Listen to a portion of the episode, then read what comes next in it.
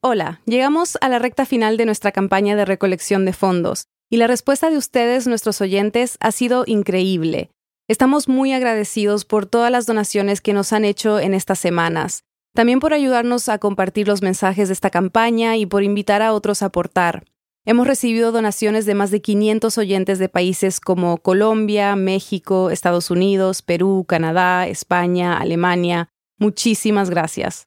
Estamos cerca de terminar la campaña, pero todavía están a tiempo de apoyarnos con cualquier monto que puedan. Todo ayuda. Y seguiremos con el reto de financiar este podcast, así que siempre pueden ayudarnos con una donación. Es muy fácil. Vayan a elhilo.audio barra donar. Repito, elhilo.audio barra donar. De nuevo, muchas gracias. Este martes a las 10 de la mañana empezó el juicio político contra el presidente de Ecuador, Guillermo Lazo. Lo acusaban de tener conocimiento sobre actos de corrupción de otros funcionarios y no haber hecho nada al respecto. El juicio arrancó con los dos asambleístas que propusieron empezar este proceso. Este juicio político, por consiguiente, tiene una obligación patriótica de ir más allá de la nuez podrida. Ellos expusieron los motivos para destituir a Lazo. Solo le quedan tres cosas. La primera, la renuncia. La segunda, la destitución. Y tercero, la cárcel, porque no basta con la responsabilidad política. Pasado el mediodía del martes, Lazo también habló.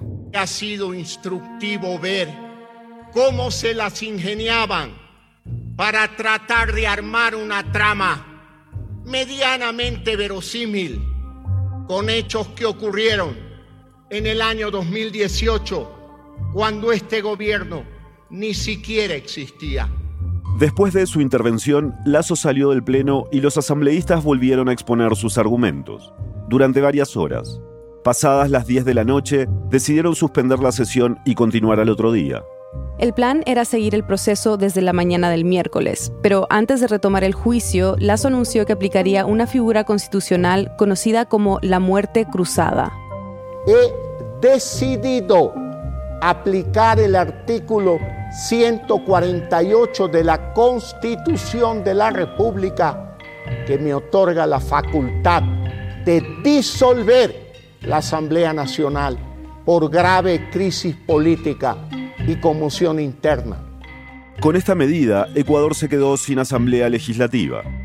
El que va a gobernar por los próximos meses será Lazo, pero lo hará por decreto y con control de la Corte Constitucional, hasta que haya nuevas elecciones.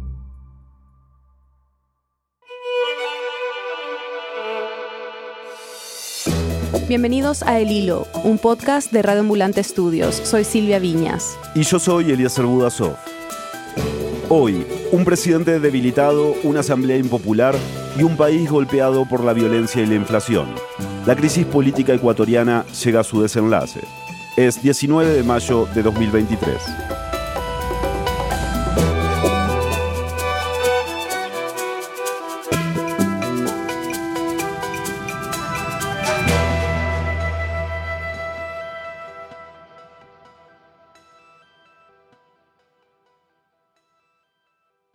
¿Dónde tenemos que empezar para entender cómo llegamos hasta este momento? Eh, a ver, primero creo que hay que entender el contexto político que está viviendo el Ecuador en estos últimos dos años. Ella es María Sol Borja, periodista y editora política en el medio digital GK. Ha habido un crecimiento acelerado de los índices de violencia. El terror del narco se instala en Ecuador. Una ola de atentados narcos. El sicariato, la extorsión. En pocos meses, el país ha vivido dos grandes masacres carcelarias. Atados de pies y manos, dos cadáveres cuelgan de un puente de carretera. Hemos visto imágenes del terror que en este país nunca se había visto antes. Esta era considerada una isla de paz en un contexto en el que Perú y Colombia tenían como la guerrilla, grupos armados, etc. Ecuador recibía refugiados más bien y no ha tenido estos índices de violencia que sí habíamos visto en nuestros países vecinos. Sin embargo, Ecuador es un país que está ubicado estratégicamente, lo cual le ha hecho interesante para el crimen organizado. Ecuador tiene una extensa costa a lo largo del Océano Pacífico, y esto hace que sea uno de los principales puntos de salida de cocaína a nivel mundial. En los últimos años, de hecho, Ecuador se ha convertido en el primer exportador de cocaína hacia Europa, desplazando países como Colombia, que antes estaban a la cabeza. Además, al ser uno de los países con mayor biodiversidad del mundo, Ecuador es susceptible a delitos ambientales como la pesca ilegal, el tráfico de vida silvestre, la tala y la minería ilegal.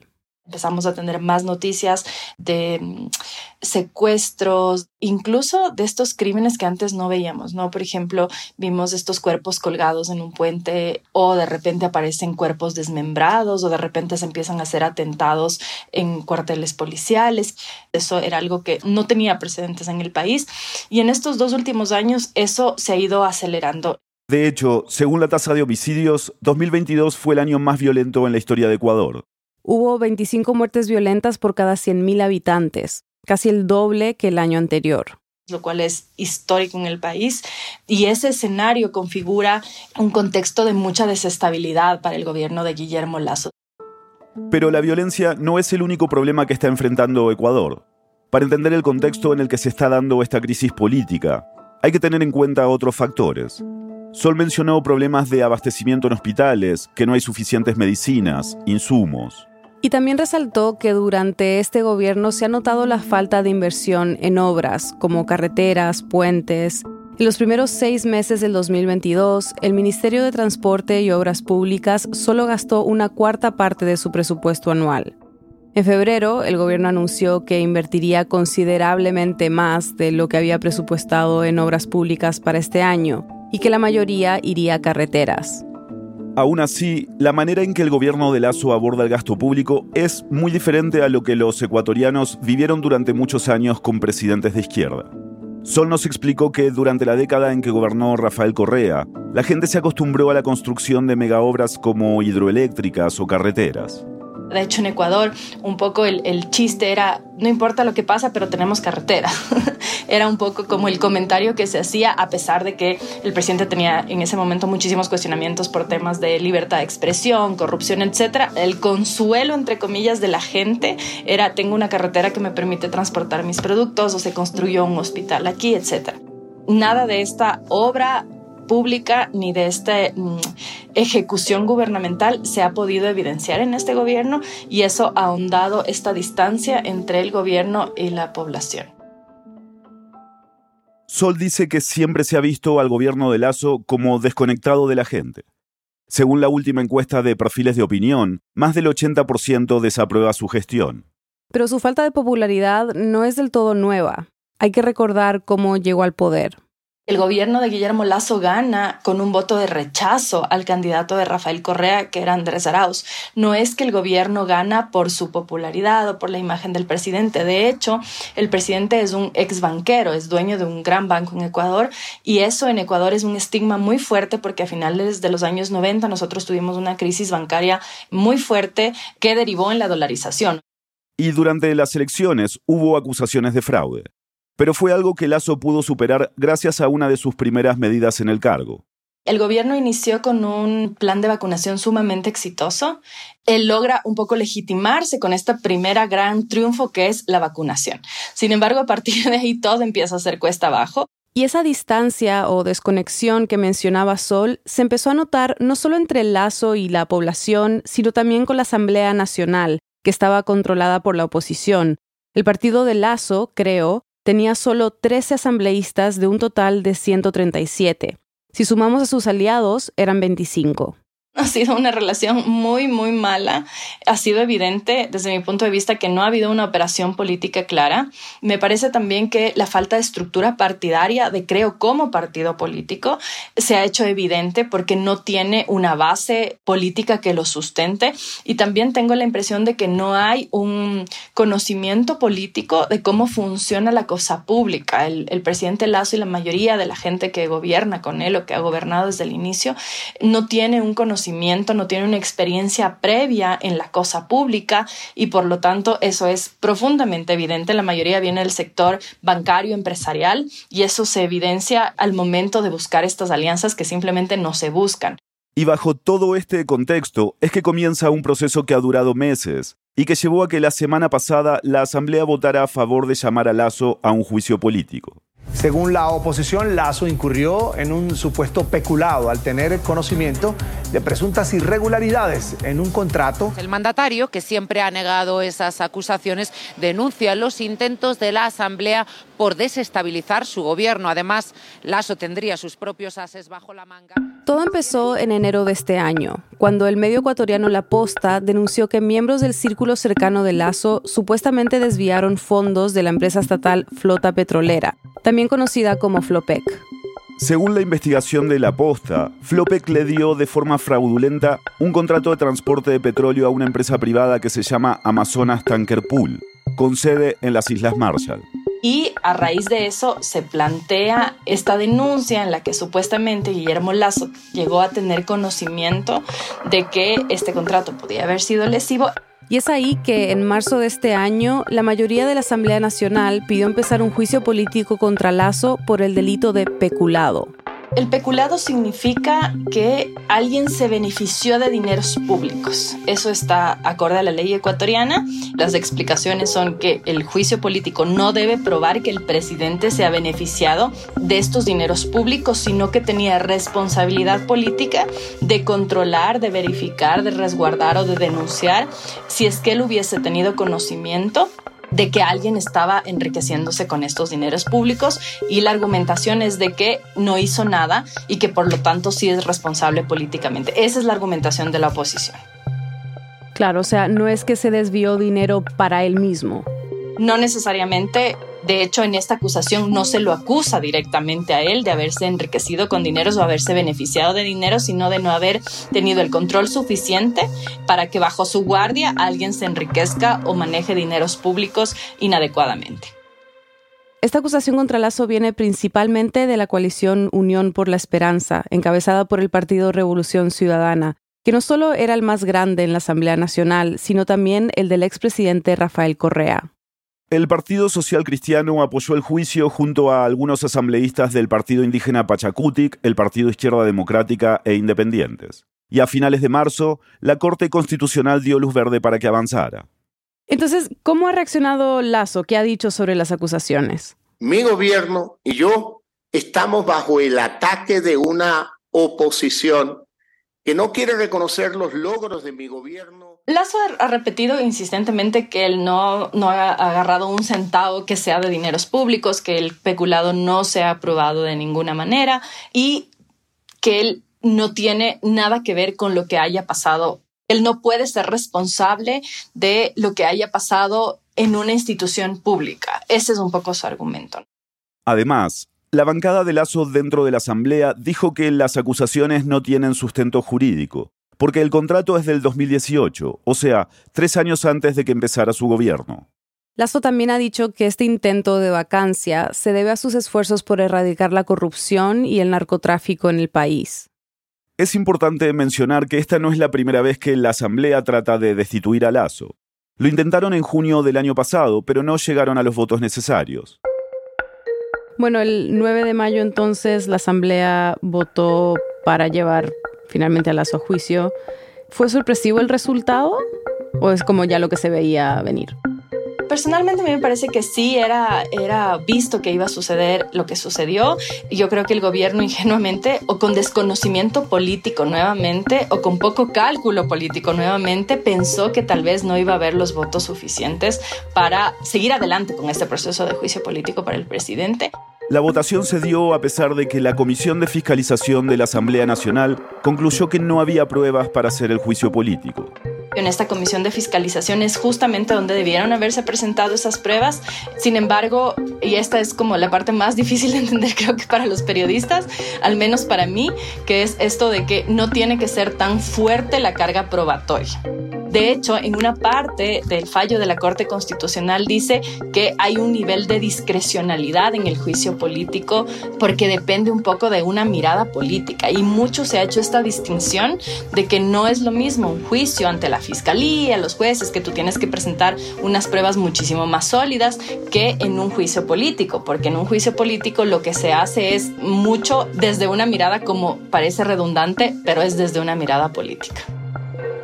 Después de la pausa, ¿cómo fue el inicio del juicio político y qué escenarios se abren ahora? luego de que el presidente Lazo haya aplicado el mecanismo que se conoce como la muerte cruzada. Ya volvemos. Cada episodio del Hilo abre un espacio para la conversación. Leemos cada comentario que nos compartes en redes sociales y tomamos en cuenta tus sugerencias de temas. Si aún no nos sigues, recuerda que estamos en Instagram y Twitter como arroba el hilo podcast. Allí podrás encontrar materiales complementarios al episodio y otros contenidos sobre las noticias más importantes de América Latina. Recuerda, arroba el hilo podcast en Twitter e Instagram. Estamos de vuelta en el hilo. Como les contamos al comienzo de este episodio, el juicio político contra Guillermo Lazo empezó el martes con las intervenciones de dos asambleístas que han sido protagonistas en este proceso. Había una interpelante principal, que es una asambleísta correísta, Viviana Veloz, y Esteban Torres, un asambleísta social cristiano. Escuchamos a ambos al principio. Utilizaron la mayoría del tiempo entre los dos y realmente su interpelación fue más una declaración política, sobre todo la de Veloz. Asamblea Nacional debe hacer historia. Hoy esta Asamblea Nacional debe darle justicia al Ecuador.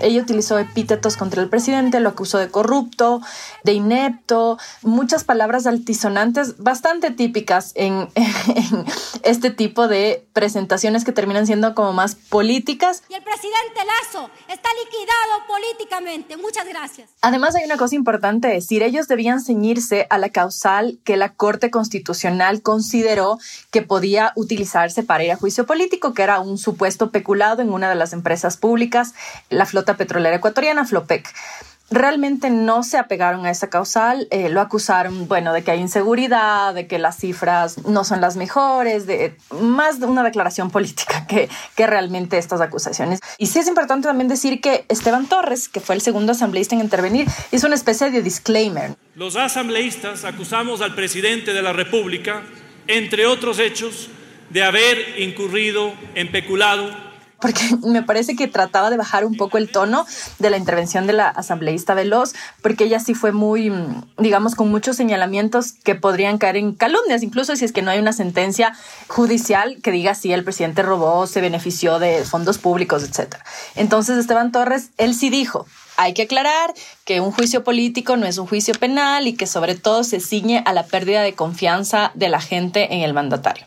Y cuando ya el presidente llegó a defenderse, ante todo, me quiero dirigir al querido pueblo ecuatoriano.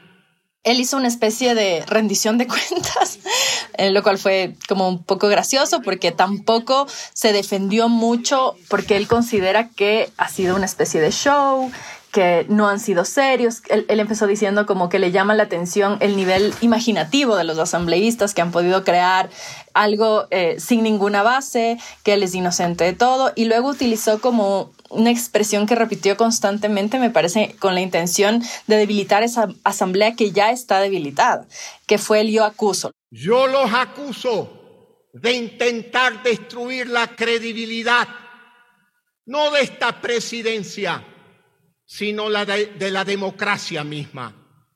Yo los acuso. Los acuso a ustedes de querer desestabilizar la democracia, los acuso de no llevar la política a un nivel decente, etc. Y luego se fue. Lo que siguió fueron horas de intervenciones de los asambleístas fueron más declaraciones políticas. Ya había esa noche rumores de muerte cruzada. Hay que explicar porque a veces la gente que no es ecuatoriana le cuesta entender esto. La muerte cruzada es un mecanismo constitucional que permite disolverse mutuamente al Ejecutivo. El Ejecutivo puede disolver la Asamblea y la Asamblea puede disolver el Ejecutivo. Por eso es que se le llama muerte cruzada, porque tanto la Asamblea como el presidente pueden aplicarla y ambos pierden eventualmente el poder. El intento de la Asamblea de disolver el Ejecutivo ya pasó. Se hizo el año pasado, tiene que apelar a unas causales, no prosperó porque no hubo los votos y ya no pueden volver a hacer. Del otro lado, del lado del Ejecutivo, tiene muchas más prerrogativas porque acordémonos que esto está establecido en una constitución hiperpresidencialista promovida por Rafael Correa. Fue el emblema con el que Rafael Correa ganó. Y en esta constitución permite que el Ejecutivo, durante los tres primeros años de gobierno, disuelva la Asamblea por tres causales. Una de las causales, que es la que ha apelado ahora el presidente de la República, es grave conmoción social. Basta que el presidente considere que hay grave conmoción social y constitucionalmente firma un decreto y la asamblea se disuelve. Sol nos explicó que el fantasma de la muerte cruzada ha rondado desde que es parte de la Constitución y que el gobierno de Lazo ya había hablado varias veces de usar esta carta. Él ha dicho, el decreto está ahí, el decreto está ahí, y hace meses él dice, el decreto está ahí, es cuestión solamente de firmarlo el día que los asambleístas tenían que reunirse para iniciar este juicio político, había muchos rumores de que se estaban todavía negociando votos. Es decir, en este juego un poco de la política que es parecido al póker, porque es saber qué cara pones y cuándo mueves, quién se adelanta primero a hacer la mejor movida, me parece que el cálculo del presidente finalmente fue que iba a haber los votos suficientes para destituirlo. ¿Y qué fue lo que pasó el miércoles 17 por la mañana?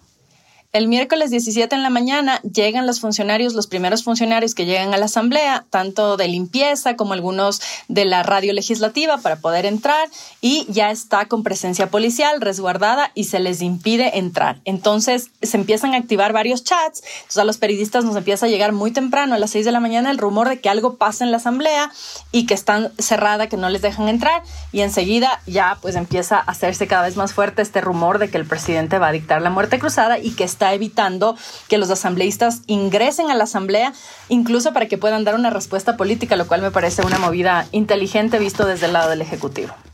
No es posible avanzar, resolver los problemas de las familias ecuatorianas, enfrentar los profundos desafíos a los que nos somete la inseguridad y el terrorismo, con una asamblea que tiene como proyecto político la desestabilización del gobierno, de la democracia y del Estado. ¿Qué sucede ahora? A ver, ahora se ha interpuesto una demanda de inconstitucionalidad.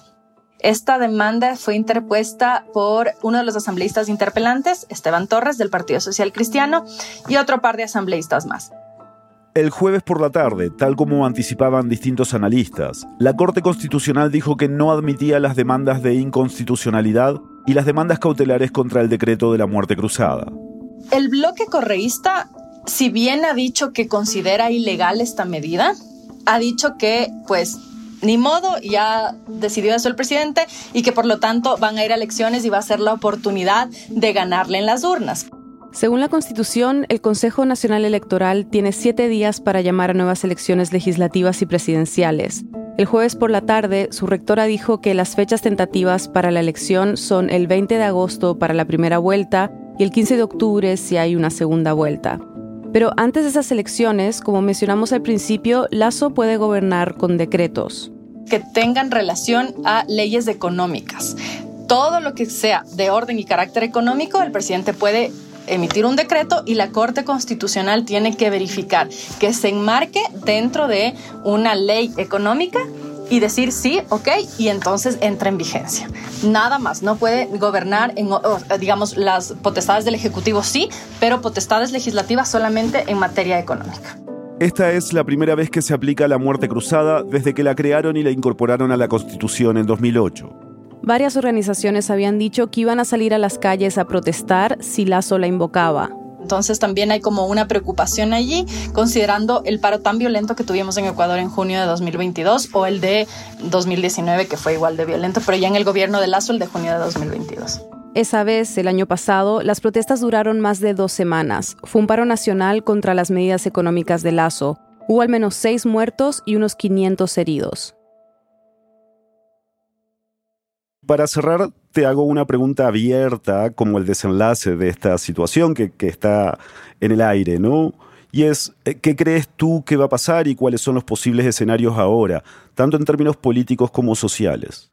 Me parece que Guillermo Lazo a pesar de que ha logrado sostenerse en el poder de momento, no tiene la fuerza política eh, ni de representación ni de legitimidad para sostenerse por demasiado tiempo.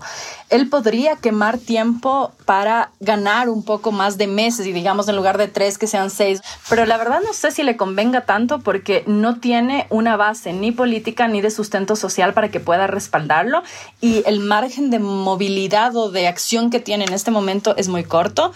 Considerando lo que mencionamos en el segmento anterior, que este gobierno ha hecho poco en, por ejemplo, obras públicas, que hay problemas de abastecimiento en hospitales, de inseguridad.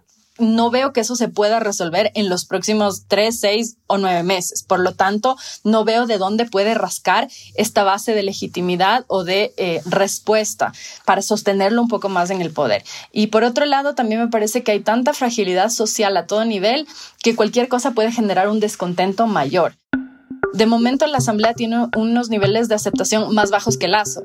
Entonces, finalmente, de alguna manera, la decisión que toma el presidente Lazo en este momento tiene un cierto nivel de popularidad en ciertos sectores porque está diciendo, bueno, finalmente tomo una decisión porque este gobierno se ha percibido como muy débil, con mucha falta de liderazgo, con poca toma de decisiones, entonces finalmente es una decisión. Y el hecho de que sea, entre comillas, en contra de la Asamblea, también le da cierto nivel de, entre comillas, también popularidad. La posibilidad de que haya manifestaciones es algo que Sol cree que veremos en los próximos días. De acuerdo también a cómo se configuran las alianzas políticas, me parece que el adelanto que ya ha hecho el correísmo de decir que ellos van a aceptar esta decisión quiere decir que probablemente no vayan a apoyar manifestaciones porque a su criterio creen que si es que las elecciones son pronto, ellos van a ganar. La figura de Rafael Correa todavía tiene mucho peso en Ecuador y la influencia de su movimiento político se vio hace poco en las elecciones locales. En febrero, el correísmo ganó las alcaldías de Quito y Guayaquil. Eso les puede hacer pensar a ellos que tienen esta ventaja en las próximas elecciones. En ese escenario me parece que quizá se ha debilitado de alguna manera esta idea de salir a las calles, pero es cuestión de días que eso cambie. Depende también un poco la maniobra política que tenga el presidente, la respuesta que dé en estos próximos días. Y de eso también dependerá que se vaya debilitando definitivamente la asamblea, que ya no es asamblea.